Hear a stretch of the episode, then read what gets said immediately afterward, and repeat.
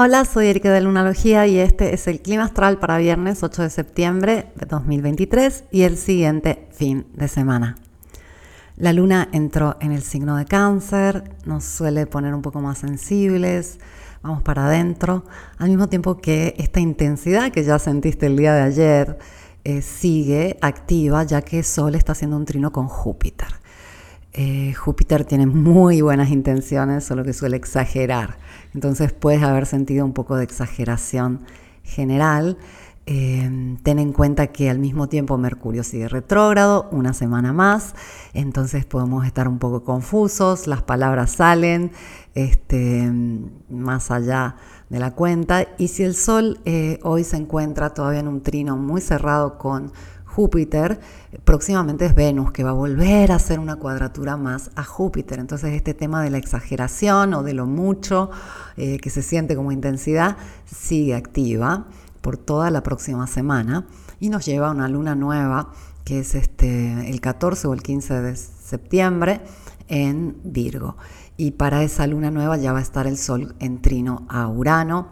Entonces todos estos días va a ir el Sol conectando en los puntos medios entre Júpiter y Urano. Entonces va a seguir esta sensación un poco de raro, loco, acelerado, intenso, mucho, que, repito, tienen muy buenas intenciones los planetas en este momento y a veces eh, tenemos que desbordarnos, a veces las cosas tienen que desbordarse.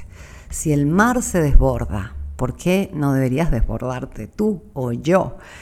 El desborde eh, suele ser eh, una transformación, suele ser la necesidad de ir más allá del límite para restablecer los límites, reconocer los límites o encontrar nuevos límites. Yo lo veo cada año cuando llega la temporada donde el mar se pone muy fuerte. Yo vivo eh, en la costa pacífica y el mar Pacífico no es nada pacífico, es intenso, es grande, es de olas fuertes, es de corrientes muy tremendas. Y cuando llega la temporada de las lluvias y el mar se empieza a poner loco, empieza a salirse eh, de la costa, empieza como a cambiar un poco los límites y puede hacer estragos, pero lo que está haciendo es eh, una revolución interna, eh, es algo totalmente necesario. Yo ya te he hablado cómo el hecho de, llegar a los límites es muy eh, didáctico, es muy necesario para aprender, porque si no llegamos al límite de algo no conocemos la forma. Esto es algo que suelo repetir con mucha frecuencia. Y, es algo que eh, estamos haciendo todo el tiempo y normalmente decimos, ups, eh, hice algo mal o alguien hizo algo mal o fue mal porque algo se pasó del límite, ¿no? Pero es un proceso natural y necesario para restablecer nuevos límites y mm, también para conocer las dinámicas naturales de todas las cosas. Entonces a veces hay que desbordarse, a veces hay que ir más allá de los límites para aprender acerca de los límites, para poner nuevos límites. Los límites son necesarios porque los límites dan la forma y gracias a ese límite tenemos una cierta libertad. La libertad y los límites, Júpiter-Saturno, van de la mano. Y hemos vivido un periodo ya extenso con Saturno, el señor de los límites, el señor de las responsabilidades y de la forma, eh, en Pisces, retrógrado, entonces los límites no están claros, todos están un poco confusos con los límites, con las responsabilidades, etc. Pero ¿cómo conocer acerca de esos límites y esas responsabilidades? Con el desborde con el, hecho de, pasar por encima de los límites. Ahí nos damos cuenta de, oh, la frontera estaba ahí atrás, el límite era ahí y ahora lo superé. ¿Y qué se supone que, sea el justo límite? ¿Cuál se supone que sea este, la barrera? ¿Hasta dónde puedo llegar sintiéndome seguro? ¿Hasta dónde puedo llegar yendo con respeto? ¿Hasta dónde puedo llegar que, me sienta seguro, que me haga bien. Y esto se aprende gracias al desborde, gracias a pasar por encima de los límites. Luna va a estar en cáncer hasta el domingo cuando entra Leo. En Leo está Venus, que recién está empezando como a moverse un poquito y va a empezar a avanzar ya este, los próximos días, de aquí a una semana ya empieza como a moverse un poco más. Y ahí es donde vamos también este, ya disfrutando de toda esa este, transformación que nos pidió Venus cuando estuvo retrógrada. Entonces hay que tener un poco de paciencia, Mercurio retrógrado no nos tiene tan claros, este desborde eh, con buena intención eh, eh, que trae Júpiter, unido a la intensidad que se siente, va a seguir por unos días más. hay que tener un poco de conteño, hay que saber trabajar este equilibrio entre responsabilidad límite, libertad y expansión y, o desborde en este caso. Y es importante que usemos este, ambas funciones para poder aprender a manejarlas, porque solo teniendo muy claro cómo funciona esto, eh, vamos a poder funcionar de manera optimal en este mundo. El corazón que late está usando justamente la expansión hacia el límite y luego la contracción.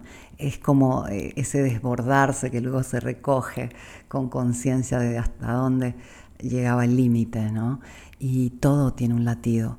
La luna está latiendo, tu corazón está latiendo, eh, todo eh, tiene esta este, transición entre crecer y menguar. Entonces eh, es algo que aplicamos todo el tiempo absolutamente a todos los ámbitos de tu vida.